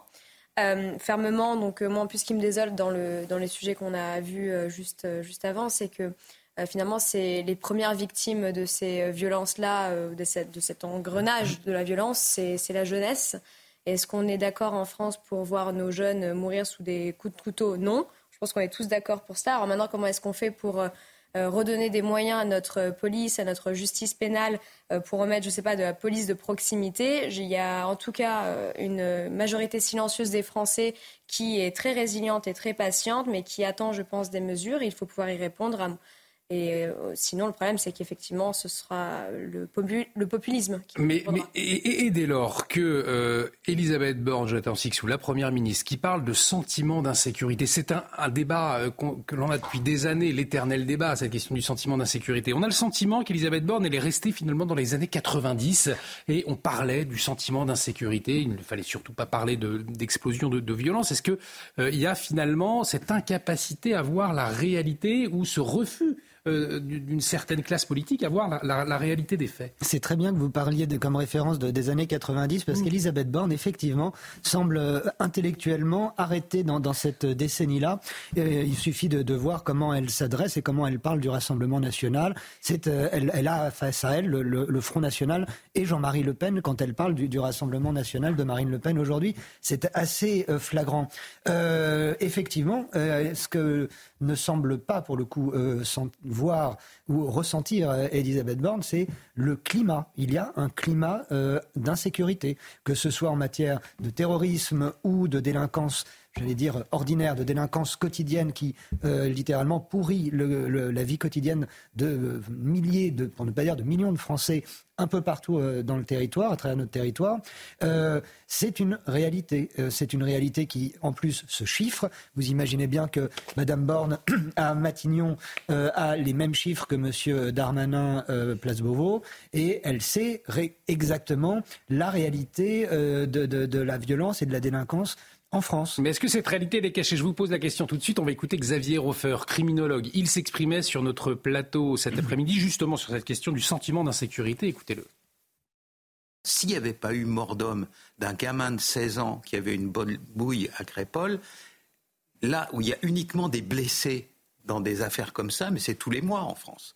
C'est tous les mois. Puisque le nombre de morts reste stable, mais le nombre de blessés, et notamment de blessés graves, croît expansionnellement.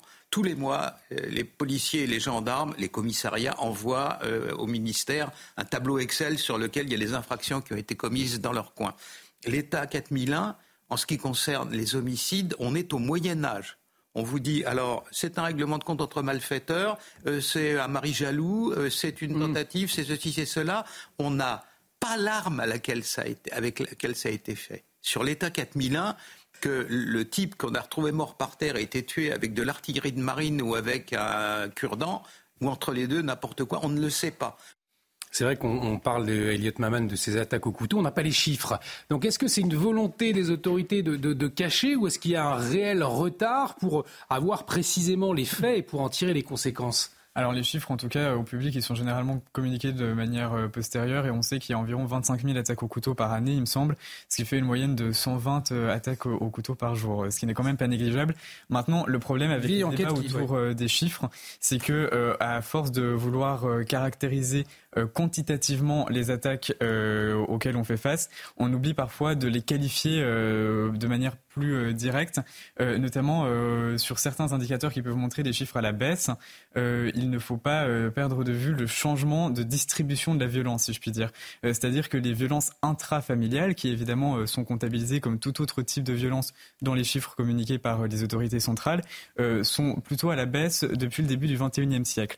En revanche, et c'est ce qui contribue au dit sentiment d'insécurité, mais qui est en réalité une, une insécurité bien concrète, c'est que euh, la violence que l'on appelle, que l'on dit gratuite, je n'aime pas vraiment ce terme parce qu'il n'y a rien de gratuit dans, dans, les coups de couteau que l'on peut se prendre euh, dans la rue, mais simplement c'est une violence qui n'est pas nécessairement dirigée, qui n'est pas nécessairement euh, le fruit d'un parcours intellectuel, d'une intention. C'est une violence qui peut s'exprimer simplement parce que vous avez été au mauvais endroit au mauvais moment ou parce que vous avez tenu des propos qui, qui n'ont pas convenu et qui, vous, qui ont contribué à vous mettre une, une cible dans le dos. Et à cet égard, je, je une, un petit moment de sociologie de comptoir, je me demande si euh, le, les réseaux sociaux et les médias n'ont pas eu un, un, effet intéressant par rapport à la baisse de la violence intrafamiliale. Parce que finalement, dès lors qu'on a ce, ce genre d'histoire absolument horrible de l'homme qui a euh, tué sa femme, tuer la moitié de sa famille, etc., euh, ils savent qu'ils se retrouvent avec euh, leur, euh, leur, leur, nom euh, porté en disgrâce jusque, euh, jusque dans tous les foyers de France.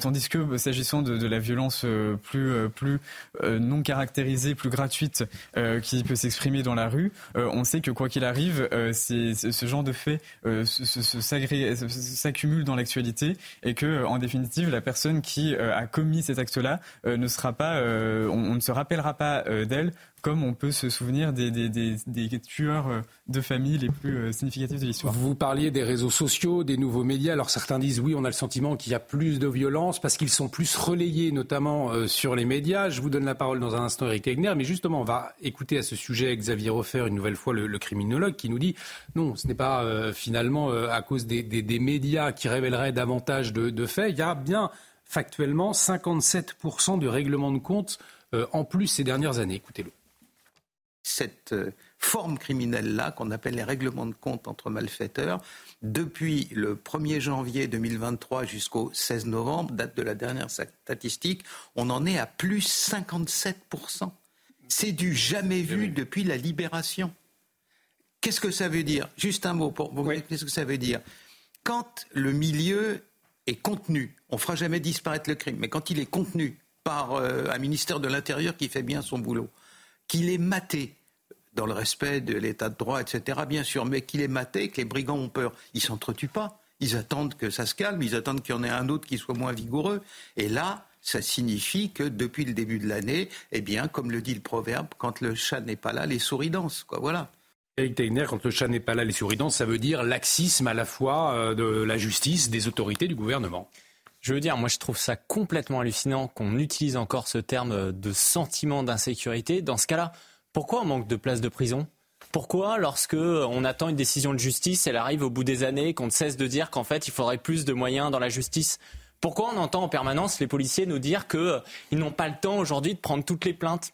Plein de témoignages de Français qui vont appeler la police. Je pense euh, notamment, par exemple, sur l'attentat samedi dernier, où, où, des personnes qui étaient sur le, sur le pont Birakem ont appelé la police et la police ne répondait pas parce que justement, ces lignes d'appel téléphoniques sont complètement saturées parce qu'il y a bien une insécurité qui est concrète. Il y a d'autres chiffres qui sortent. Entre 2020 et 2024, on a 4000 homicides et tentatives d'homicide. C'est deux fois plus qu'entre 2016 et 2020 où il y en avait 2000 depuis les années 80, c'est une augmentation effectivement des violences gratuites qui est également par 7. On se retrouve enfin avec 40 attaques, 40 blessés parmi les forces de police, gendarmes et policiers par jour. Hmm. Quand on se retrouve avec le quart des personnes aujourd'hui qui sont attaquées, qui font partie des forces de police, c'est bien qu'il y a un problème, parce que ce sont eux qui sont là pour nous défendre. C'est-à-dire qu'on a aussi une population en France qui va s'en prendre à eux. Et c'est là aussi où il y a un énorme, un énorme trou béant dans nos statistiques. C'est sur l'origine réelle de ces agresseurs. En France, on peut savoir que euh, lorsqu'ils sont étrangers, donc on sait qu'il y a le tiers des prisons françaises qui sont remplies d'étrangers, mais on ne peut pas savoir ceux qui sont issus de l'immigration. Vous savez, cette immigration, en fait, dans les années 80-90, où justement le Rassemblement national pouvait dire ah ben, on n'en veut pas, ça va créer des problèmes. Aujourd'hui, ils sont français, donc on est les premiers à dire ils sont français. Mais en Suède et au Danemark, ils montrent, aujourd'hui, ils ont ces statistiques. Qu'est-ce qu'ils montrent? Que la génération actuelle est deux fois plus violente que celle d'avant notamment auprès des jeunes générations. Donc c'est bien qu'il y ait un véritable problème et que la Première ministre soit pas capable de, de le réaliser. C'est Justement, Eric Tegner, Gérald Darmanin a fait le lien entre immigration et trafic de drogue. Hier, lors de son déplacement à, à Nice, hein, dans, la, dans la cité des Moulins, la question de l'immigration alors que le projet de loi du même nom arrive lundi à l'Assemblée nationale. Opération séduction hier, donc dans ce contexte du ministre de l'Intérieur à Menton. Menton, je vous le rappelle, cette commune symbole hein, de l'afflux incontrôlé de, migrants. Alors si euh, le gouvernement affiche sa volonté de maîtriser l'immigration, là encore, la réalité, vous allez le voir, elle est tout autre. Dans les territoires, on observe beaucoup de colère euh, avec des migrants dispersés dans les villages hein, et, sans l'avis des, des, populations locales. C'est le cas notamment dans la commune de Châteauneuf-Grasse. Le seul et unique hôtel euh, de, cette, euh, de ce petit village, hein, 3200 habitants, a été fermé pour accueillir des mineurs isolés justement et les habitants sont excédés. Les précisions sur place de Mathieu Devez. C'est un véritable calvaire que vivent certains habitants de ce village de Châteauneuf-Grasse. Il a débuté au mois de juillet quand le campanile situé au cœur de leur quartier, juste derrière nous, a commencé à louer une partie de ses chambres à des jeunes migrants. C'est d'ailleurs le seul hôtel de ce village de 3600 habitants situé dans les Alpes-Maritimes. Neuf mois plus tard, l'hôtel n'accueille plus aucun client et tous ses salariés, oui, tous ont été licenciés. En juillet, une association conventionnée par le département pour prendre en charge donc les mineurs non accompagnés a fini par occuper la totalité de l'établissement. Des jeunes demandeurs d'asile, donc juste derrière nous, sont désormais hébergés dans les 47 chambres selon la procédure de l'accueil provisoire d'urgence. Le temps pour le département de vérifier que ces mineurs le sont vraiment. Tous les riverains que nous avons pu rencontrer aujourd'hui avec Sacha Robin décrivent la même chose. Ils nous décrivent une situation intenable. Une habitante raconte tous les soirs de la semaine, les jeunes parlent fort, se disputent, écoutent de la musique et la nuit, les riverains sont réveillés par l'alarme car ces jeunes fumeraient dans leur chambre. Et quand on demande à ces jeunes, c'est ce que nous dit cette habitante, de faire moins de bruit, ils nous insultent, nous disent qu'ils sont chez eux. Les riverains ont donc déposé plusieurs plaintes à la gendarmerie. Le maire, lui aussi, est excédé. Il a utilisé, dit-il, toutes les instances judiciaires et toutes les voies de recours pour éviter la pérennisation de ce centre. Et de son côté, l'association en charge des migrants dément les nuisances et assure que le centre situé derrière nous n'est pas un centre de vacances. La colère donc de ces habitants de Châteauneuf-Grasse, Julie Martinez, mais une colère qui n'est pas entendue, qui n'est pas écoutée, en tout cas même la colère du maire, le maire qui euh, alerte les autorités sur la situation, lui-même n'est pas entendu, euh, ces habitants qui n'ont jamais été consultés pour que ces personnes isolées arrivent. Et une situation qui résonne particulièrement, en tout cas des mots d'Emmanuel Macron qui résonnent particulièrement quand on entend euh, Mathieu Devez témoigner de la situation sur place. Emmanuel Macron qui s'est dit favorable à l'accueil d'étrangers dans les campagnes plus que dans les villes. On le voit bien aujourd'hui, ce n'est pas une solution pour personne. Euh, oui, moi ça me, ça me met en colère parce qu'en fait ce sujet-là euh, brouille euh, la vraie problématique de l'immigration pour moi qui est celle sociale et du travail. Donc si on prend un peu le point de l'immigration et de la sécurité tout d'abord, les Français déplorent, ne veulent qu'une chose, c'est le respect de l'ordre républicain et je pense qu'on est tous d'accord autour de cette table pour dire il faut que notre gouvernement que M. Darmanin prenne les mesures nécessaires pour régler euh, la question de la sécurité, parce qu'aujourd'hui, malgré une politique de fermeté qui est prônée par le gouvernement, on assiste à quoi? À un désordre le plus complet. Pourquoi? Euh, parce qu'en fait, le droit des étrangers est aujourd'hui très complexe. Il a été renouvelé, réformé à de multiples, reprises, mais on a toujours un manque accablant de moyens auprès des préfectures. Les centres euh, de, euh, de, rétention administrative sont débordés. Et quand M. Darmanin euh, dit très fièrement qu'il a doublé en 5 ans le nombre d'OQTF, moi, ça me fait une belle jambe quand ces OQTF-là ne sont pas respectés à plus de 90%. Et c'est là où je suis en colère, parce que ce débat de la migration est mélangé à celui de la sécurité. Alors que si on arrivait à solver, en tout cas à résoudre ce, ce débat-là de la sécurité, on pourrait peut-être aborder une question fondamentale qui est quel est l'impact des migrants dans notre société aujourd'hui d'un point de vue social. Et c'est là où le texte euh, de lundi prochain pourrait être intéressant. Euh, il faut penser le travail comme étant un ressort euh, digne d'intégration des immigrés. Et comment Pourquoi Surtout, pourquoi ça pourrait être bénéfique évidemment pour les immigrés parce que ça les sortirait d'une précarité indigne et ça leur permettrait de s'intégrer par le travail, mais ce serait bénéfique pour la France. Il faut que ces migrants puissent cotiser à partir du moment où ils travaillent. Euh, il faut qu'ils puissent également, euh, en tout cas, ils prennent euh, de nombreux jobs qui, aujourd'hui, nous, autour de cette table, je suis désolée, mais personne ne voudrait les prendre. Donc je pense qu'il faut d'abord régler ce problème de sécurité pour pouvoir aborder sereinement la question du travail. Je, je, je, Et là, je sais que je me suis fait des ennemis. Je sens quelques désaccords autour de vous. Mais la question, on a entendu cette réalité, Éric Tegner, à Châteauneuf-Grasse, euh, et, et, tout au long de la journée, d'ailleurs, des habitants qui ont témoigné sur, sur notre antenne et qui disaient que c'était insupportable. Et, et euh, il y a une pétition qui est en ligne, et l'un des signataires nous disait, moi je parlais avec ces jeunes de, de Côte d'Ivoire, qui disent, on est chez nous, on ne veut pas partir pas forcément non plus envie de travailler. Il y a le, deal de drogue qui arrive, voilà, toute cette insécurité. Est-ce que le projet de loi immigration euh, de, de, Gérald Darmanin qui est présenté lundi, finalement, il est à la hauteur des enjeux? Est-ce qu'il n'est pas complètement en décalage, là aussi, avec la réalité, la réalité des conséquences des migrations aujourd'hui en France? Toute façon, quand on a un gouvernement qui parle de sentiment d'insécurité, forcément, on comprend qu'il euh, n'arrive pas à comprendre l'essence même du projet immigration. Je pense que ça va être une énième loi, la, la, la 30e sur l'immigration, qui ne changera rien. Je tiens à préciser d'ailleurs qu'en France, aujourd'hui, on a à peu près 500 000 étrangers légaux qui n'ont pas de travail. Donc déjà, mettons-les au travail avant de demander à des illégaux de venir puis de les régulariser que en fait, euh, moi j'étais beaucoup sur les routes migratoires en Tunisie, Maroc, Lampedusa, Lesbos, etc. Et j'ai interrogé tous ces migrants pour leur dire pourquoi vous voulez venir en France, pourquoi vous risquez votre vie en traversant la Alors ils, vous répondent quoi? Ils répondaient parce qu'il y a un accès au travail plus facile. Et je leur disais mais si vous n'avez pas de papier, ils disent oui mais on sait qu'on pourra être régularisé. Et donc c'est ce message qu'ils envoient aujourd'hui en facilitant les procédures. L'appel d'air en fin de compte, le fameux appel d'air dénoncé. Euh... Quelqu'un qui vient alors qu'il y a un phénomène d'insécurité. Vous avez commencé votre sujet en disant que Darmanin faisait de la communication à Nice, mais il a également euh, annoncé là-bas que 40% des personnes euh, interpellées sur le quartier qui pose problème à Nice étaient des mineurs euh, isolés. Donc il y a bien un problème là-dessus. Mais ce qui est intéressant, c'est que on commence enfin à entendre parler des campagnes. Mais vous savez, ça fait depuis un, un, arrêté du 7 janvier 2021 que la répartition des migrants sur les campagnes se propage. C'est-à-dire qu'ils ont défini une répartition sur les régions, dont 50% dans les territoires ruraux. La, la, la, seule région qu'ils ont mis de côté, bizarrement, et je ne dirais pas pourquoi, c'est la Corse, qui aujourd'hui n'est pas obligée d'avoir des CADA, euh, des CADA chez eux. Mmh.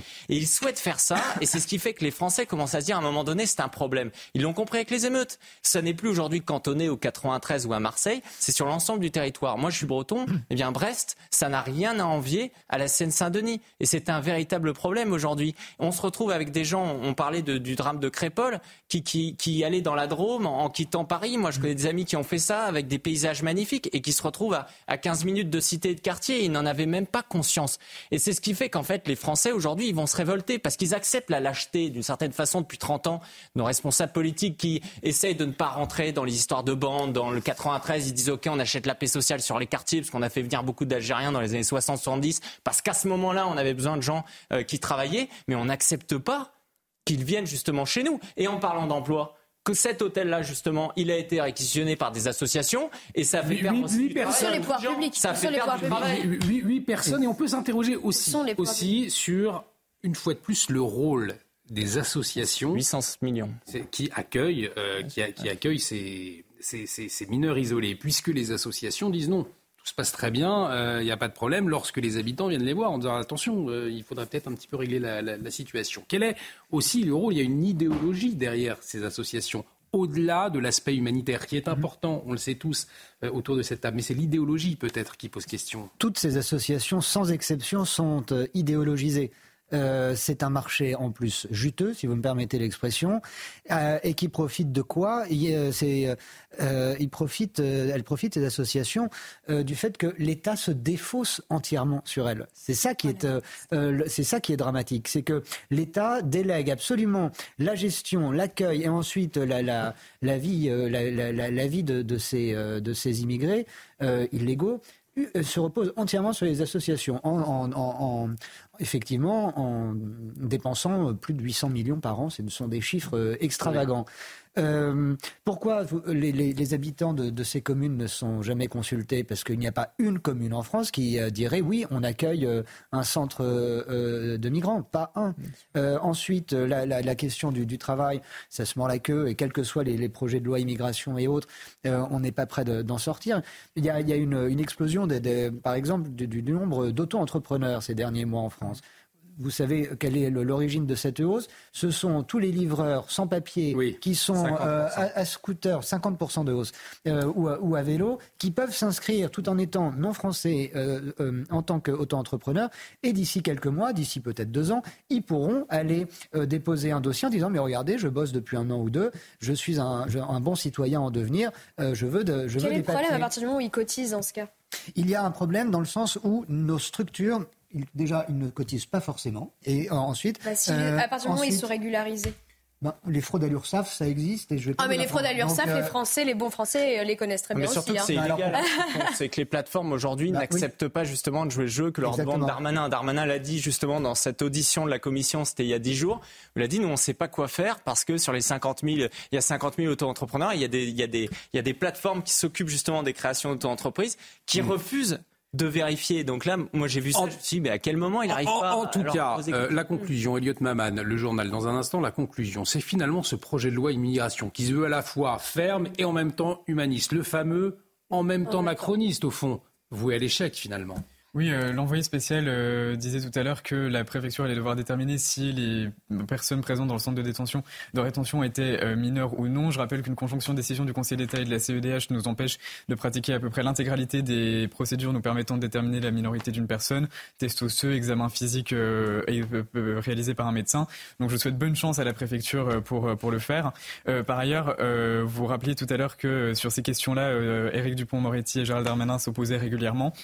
En effet, en 2020 déjà, euh, ils s'étaient opposés sur la question de l'ensauvagement et c'était leur, leur, leur, conflit était extrêmement intéressant parce qu'il avait permis de mettre en exergue dans une partie de la majorité présidentielle, alors c'était encore en marche à l'époque, mais la plupart des députés concernés ont été reconduits, euh, une forte prégnance de la rhétorique de l'excuse, c'est-à-dire euh, même si euh, a été brillamment euh, défendu à côté, une rhétorique qui consiste à dire qu'il euh, faut comprendre que la violence s'explique aussi par des processus euh, sociaux et que, à cet égard, les, personnes en situation irrégulière sont particulièrement, sont particulièrement défavorisées. pourtant, ce que l'on rappelle, c'est qu'en effet, non seulement 95% des OQTF ne sont pas exécutés, mais en plus de cela, comme je viens de le dire, puisque l'on n'est généralement pas capable de déterminer euh, si une personne est mineure ou majeure, on se retrouve à régulariser de fait un certain nombre de personnes qui sont entrées en France illégalement, dont on ne veut pas réellement, mais euh, qui euh, nous semblent légalement mineures. Et une dernière chose pour montrer que les, les questions d'insécurité ne sont pas liées indûment à l'immigration illégale.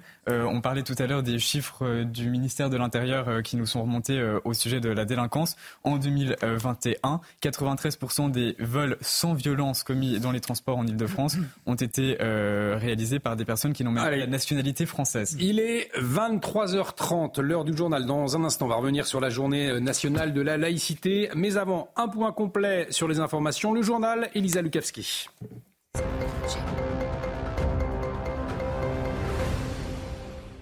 Et 64e jour de guerre donc entre Israël et le Hamas. Hein. L'armée israélienne qui continue son offensive hein, dans la bande de Gaza. D'après le ministère de la Santé du Hamas, euh, les bombardements israéliens ont déjà fait euh, près de 18 000 morts et euh, près de 49 000 blessés en deux mois de guerre. Alors quelle est la situation sur place? Élément de réponse avec nos envoyés spéciaux Régine Delfour et Olivier Gangloff.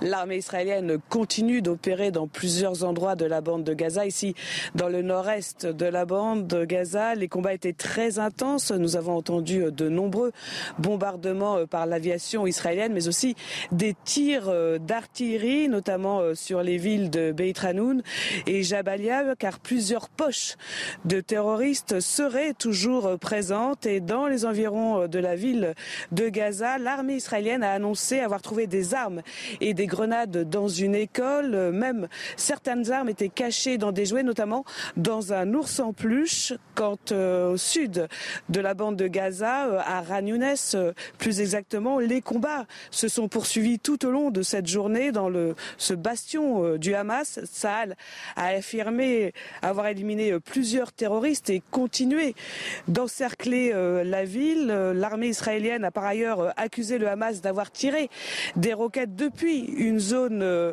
humanitaire dans le sud de la bande de Gaza. Plusieurs roquettes dirigées vers Israël seraient tombées dans la bande de Gaza. L'armée israélienne donc a continué sa pression militaire pour que le Hamas réclame un cessez-le-feu et surtout que les otages soient libérés. Dans ce contexte, Elisa, manifestation en soutien au peuple gazaoui, cela s'est passé aujourd'hui à Paris. Hein. Plus d'un millier de personnes ont, bravé la pluie hein, en solidarité avec le peuple de Gaza et pour demander l'arrêt des bombardements hein, du territoire palestinien par l'armée israélienne. Parmi euh, les slogans euh, scandés par la foule, on pouvait notamment entendre arrêt immédiat des bombardements. Pour rappel, Israël et le Hamas sont entrés euh, ce samedi dans leur 64e jour de guerre. Et puis ce résultat d'un sondage IFOP réalisé par le CRIF, résultat inquiétant. Hein. Oui, les Français sont inquiets. Euh, c'est ce qu'on tire euh, de ce sondage. 71% des Français interrogés considèrent euh, que l'augmentation des actes antisémites en France représente une menace sérieuse pour les Français de confession juive, oui, mais également pour la société dans son ensemble. Nous en parlions il y a quelques minutes, à quelques jours de l'examen du projet de loi immigration à l'Assemblée. Les débats se poursuivent, pas seulement autour de ce plateau. Oui, Gérald Darmanin s'est rendu dans les Alpes-Maritimes hier. On avait suivi son déplacement. Il est allé à Nice et également à Menton, une commune particulièrement touchée euh, par l'immigration illégale. Là-bas, eh bien, les habitants demandent une réponse de l'État. Reportage de Godéric Bay et Juliette Sada. Les habitants de cette ville sont inquiets. Située au bord de la frontière franco-italienne, Menton est en première ligne face à l'immigration. Une commune où transitent de nombreux migrants et des mineurs isolés venant d'Italie. Pour les riverains, c'est une situation désolante. Tu les vois sur les ponts comme ça et les SEF comme ça, c'est vraiment terrible.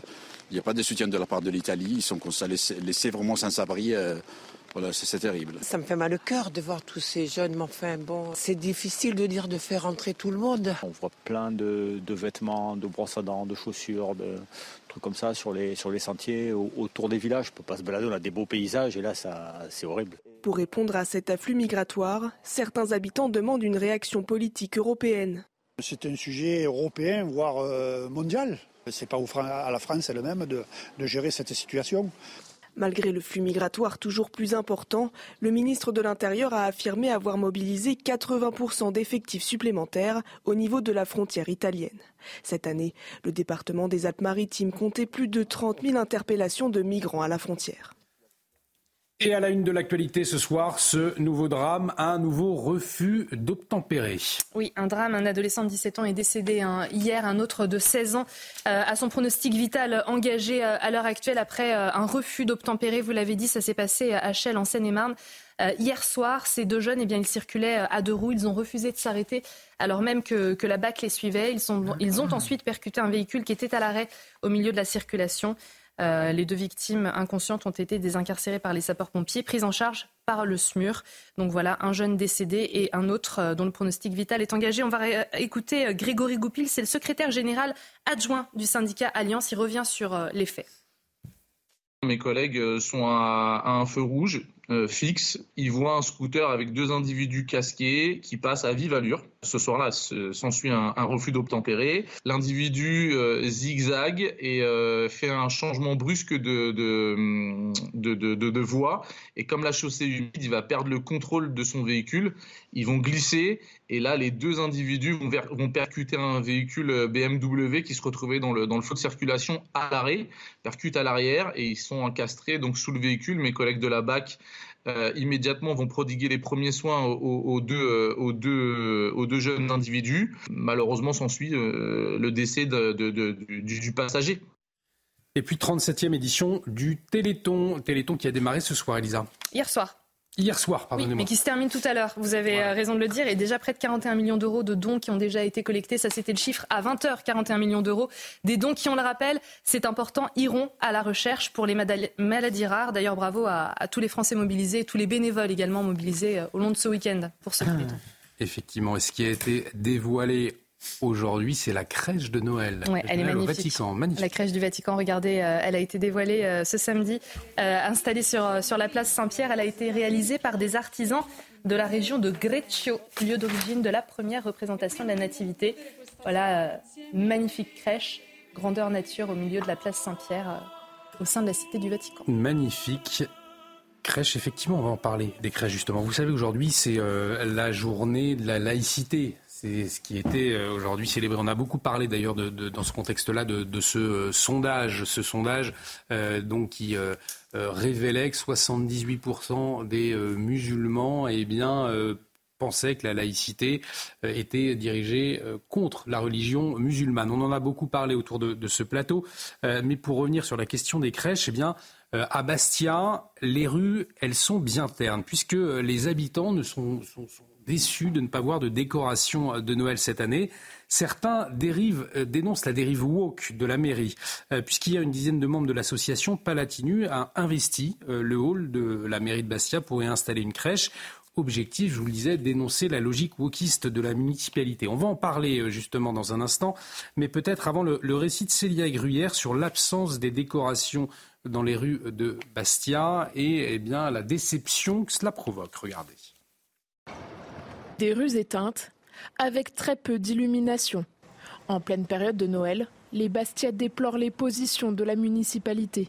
l'atmosphère dans la ville ne correspond pas nécessairement à ce que les Bastiais seraient en droit d'attendre d'une période de Noël. Et peut-être que ceci est lié euh, à une forme de désaffection euh, que rencontre euh, cette festivité qui est éminemment chrétienne aux yeux de l'actuelle majorité municipale. Des positions qui pèsent sur le moral, mais aussi sur l'économie à Bastia. Pour les commerçants, la période devient compliquée, comme l'explique ce conseiller municipal de l'opposition. L'absence de festivités, un marché Noël très tardif et des décorations en berne font qu'il y a un sentiment de tristesse de la part des commerçants et des riverains et ça a surtout des conséquences économiques. Grand nombre de, de, Bastia quittent la ville pour faire leurs achats, donc on peut dire que cette année, Bastia est très triste il n'y a pas de magie de Noël pour les enfants. Un marché de Noël sera installé du 13 au 23 décembre ainsi qu'une grande roue et une patinoire écologique. Pas de crèche de Noël donc euh, à Bastia, pas de décoration non plus. Cela euh, nous fait penser également à la ville de Nantes. On en a parlé où les euh, décorations de Noël, Eric Tegner, ont, disparu. On le voit même en Corse, visiblement. C'est en tout cas ce que dénoncent certains. Il y a là cette logique wokiste qui est venue gangréner l'administration, la mairie plus précisément. Ça nous montre une chose, c'est qu'en fait, cette idéologie woke, euh, écolo de gauche, l'extrême gauche également, c'est une idéologie triste. Parce que quand on Mais voit non, ces la images, gauche aime Noël. Quand on voit ces, ces, ces, images, justement, moi je pense à, aux enfants de Bastia, je pense aussi à tous ceux qui n'ont pas forcément beaucoup de moyens. L'année c'est difficile et qui aimeraient pouvoir se retrouver dans un peu de bonheur. Le mois de décembre, c'est un moment aussi euh, chaleureux de famille. Et en fait, ces gens-là, ils sont profondément dangereux parce que ils, rendent notre pays triste, au-delà même de la question, euh, vous savez, dont on débat souvent, qui est que la France est un pays de, culture chrétienne, et donc évidemment, il faut pouvoir saluer Noël, il faut pouvoir avoir le sapin de Noël, mais également avoir des, crèches de Noël pour ceux qui le souhaitent. C'est important, c'est quelque chose qui dépasse justement les religions. En France, vous savez, il y a assez peu de pratiquants finalement hein, au niveau des, des chrétiens, et pour autant, tout le monde, une grande partie de la population se sent chrétienne. Mais au-delà même de ça, et c'est ce qu'il faut dire aux gens qui, à un moment donné, vont être tentés par ces idées euh, d'extrême gauche, c'est que c'est profondément triste et c'est antisocial. Ils se disent toujours défenseurs des pauvres, défenseurs des opprimés, etc. Mais c'est profondément antisocial de faire ce genre Julie de Martinez, je vous vois lever les, yeux au ciel en entendant Eric Tegner. C'est vrai qu'effectivement, beaucoup de Français sont déçus quand ils ne voient pas les décorations de Noël. Beaucoup de Français ne comprennent pas qu'on interdise même une crèche, même dans, une mairie. Ça, voilà, c'est culturel. Euh, c'est culturel d'ailleurs, plutôt que culturel finalement. Merci non, beaucoup. C'est pas Les devant Non, en revanche, euh, juste un point, on n'est pas dangereux. Je pense qu'on aime tous Noël et on aime tous en tout cas les, fêtes de, fin d'année. Je ne sais pas de quelle couleur euh, politique est la mairie de Bastia. Euh, en tout cas, elle n'est pas euh, socialiste ni écologique. De... En tout cas, parce que c'est la Corse, donc. oui, mais, mais je, ne suis même pas sûr. Je, ne connais même pas les positions de la mairie. Je ne suis même pas sûr qu'on puisse les qualifier de woke. En tout cas, la mairie de Nantes, le fait est que le fait est que je suis d'accord. On a tous besoin de souffler en fin d'année. On a tous besoin d'un peu de magie.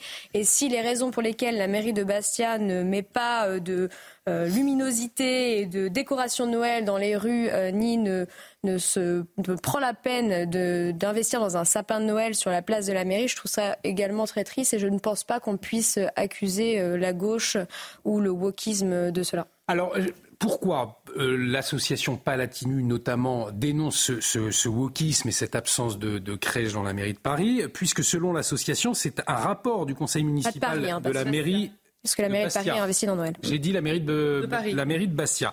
Le document détaillait les actions les actions futures de la municipalité en faveur de l'égalité femmes-hommes et de la lutte contre les discriminations, la génération d'écriture inclusive dans toute la communication officielle de la ville et du maire, la formation des agents euh, municipaux sur l'approche non genrée, notamment pour les euh, agents en contact avec, les agents.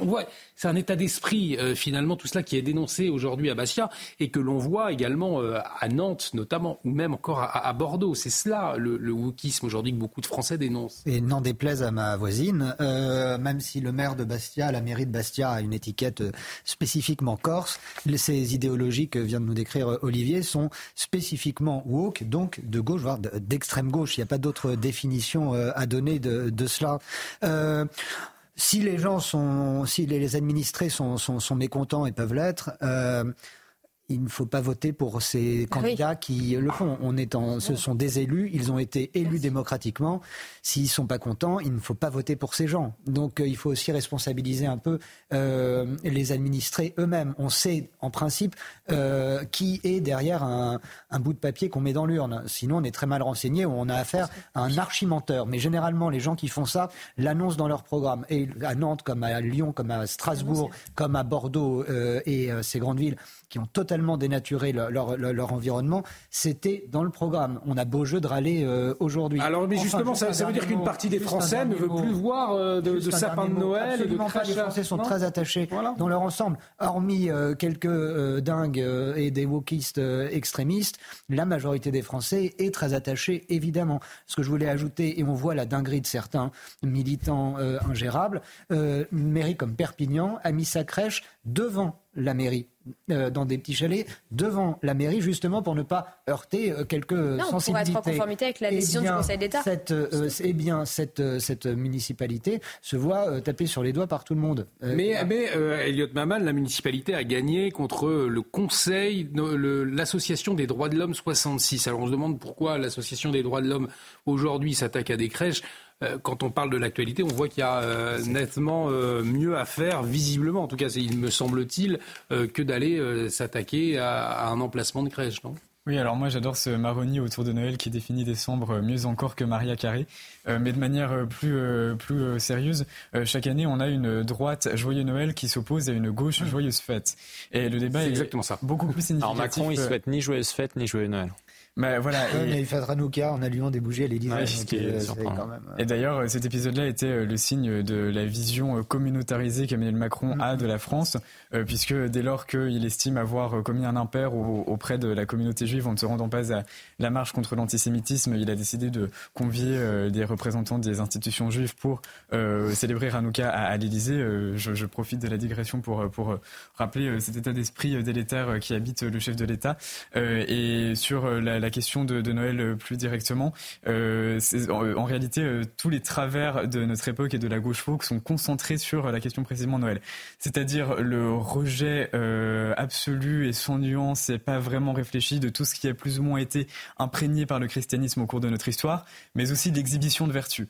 Parce que alors, ce qui est merveilleux avec Noël de manière générale, c'est que euh, c'est une occasion pour les néo-progressistes de se livrer à leurs plus belles exhibitions de vertu qui soient, euh, en rappelant en effet que les sapins, par exemple, sont des arbres morts euh, et que de ce fait, il ne faudrait pas les afficher, que, construire des crèches, qui a priori est quand même un acte assez innocent, et je le dis en tant que, enfin, mon appartenance religieuse ne, ne concerne personne, mais en l'occurrence, je, ne me reconnais pas nécessairement dans ce culte-là, quoi qu'il en soit.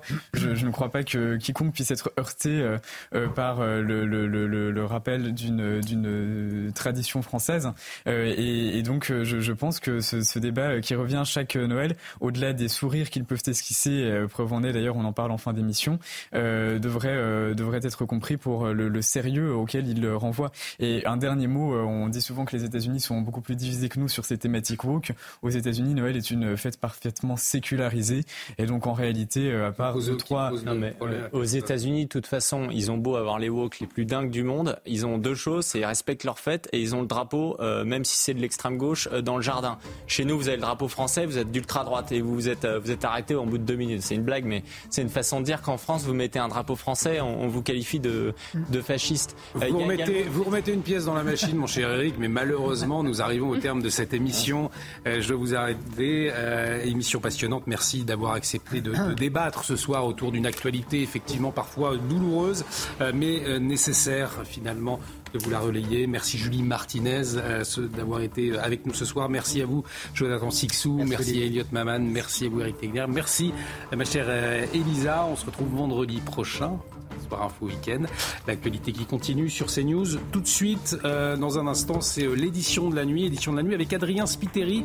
Excellente nuit sur notre antenne. À très vite. Je vous retrouve à 17h. Punchline Week-end, c'est demain. À ne pas manquer. À très vite sur CNews.